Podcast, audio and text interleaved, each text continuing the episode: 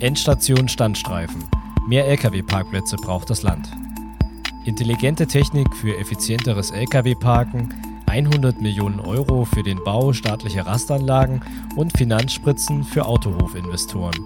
Mit einem Fünf-Punkte-Plan will Bundesverkehrsminister Scheuer das Stellplatzproblem an Autobahnen lösen. Wir wollen wissen, reicht das angesichts der akuten Not der Berufskraftfahrer?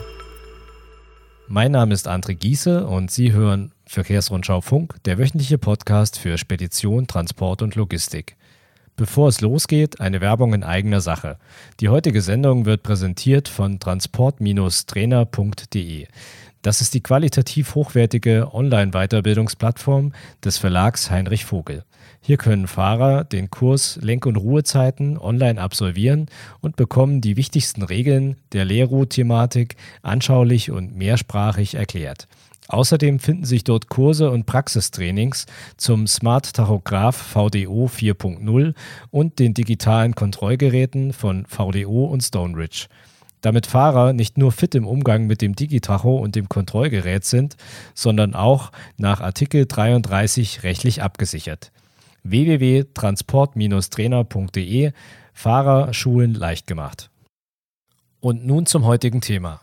Mit mehr Lkw-Parkplätzen und digitalen Helfern will Bundesverkehrsminister Andreas Scheuer Berufskraftfahrern das Ansteuern von Ruheplätzen erleichtern.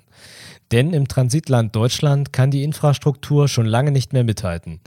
Wie die Bundesanstalt für Straßenwesen aktuell ermittelt hat, fehlten allein im Jahr 2018 bundesweit rund 23.300 Lkw-Stellplätze an den Autobahnen. Mit einem Fünf-Punkte-Plan will der Bund nun für mehr Sicherheit im Straßengüterverkehr sorgen und es Frachtführern ermöglichen, Touren rechtskonform zu planen. Denn immer wieder führt der Parkplatzmangel auf Raststätten zu schweren Unfällen, zum Beispiel weil Fahrer länger als erlaubt am Steuer sitzen und gefährlich parken. Der Verkehrsminister will deshalb ein Konzept für ein bundeseinheitliches Lkw-Parkleitsystem auf Autobahnen erstellen lassen. Bisher gibt es nur für einzelne Raststätten Informationen über freie Parkplätze.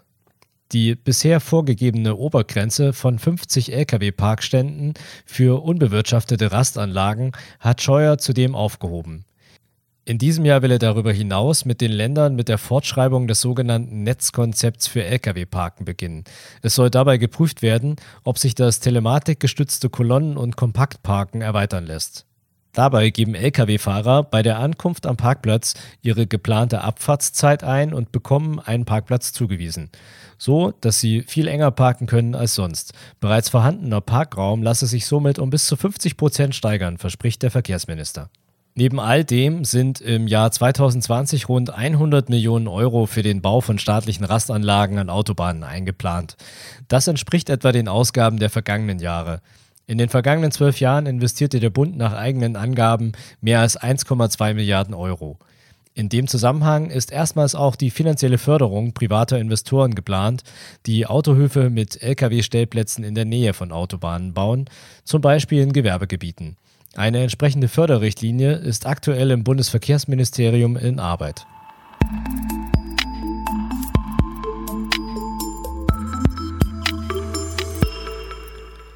Aus Sicht des Bundesverbands Güterkraftverkehr, Logistik und Entsorgung reicht das nicht.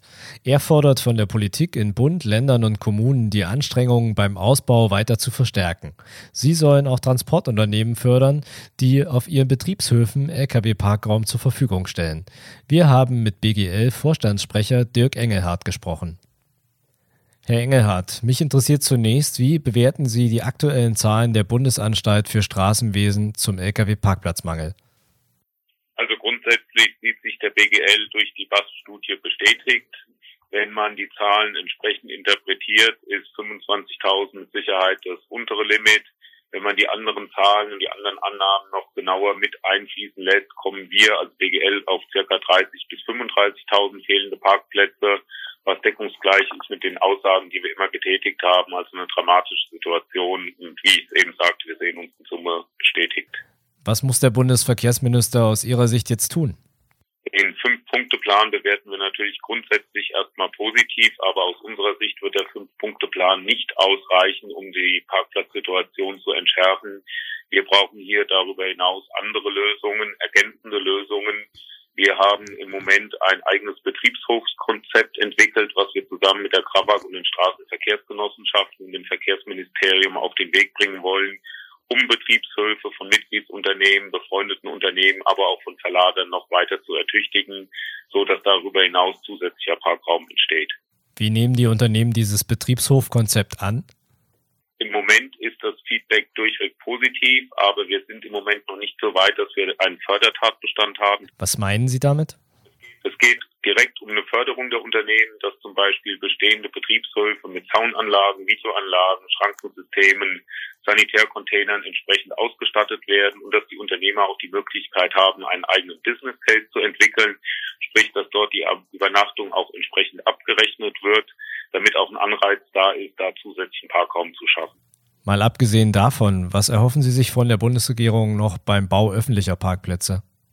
Ist natürlich ein Wunsch, den wir unterstützen, dass dort die Planungsverfahren schneller vonstatten gehen. Aber natürlich hoffen wir auch darauf, dass alle Beteiligten, also sprich das Verkehrsministerium, befreundete Verbände, aber auch der Verband der Automobilindustrie in der BGL, wir diese Situation des Parkplatzmangels noch stärker in die Öffentlichkeit tragen, damit wir nicht überall Bürgerinitiativen haben. Das wird ein Weg, der mit Sicherheit einige Zeit in Anspruch nehmen wird, aber diesen Imagewandel müssen wir weiter vorantreiben. Wir müssen ein positives Image der Branche generieren, weil einfach die Bevölkerung das nicht in Einklang bringt, dass ihr privates Konsumverhalten eben Straßengüterverkehr bedingt und Straßengüterverkehr nur dann funktioniert, wenn wir auch die entsprechenden Parkflächen haben.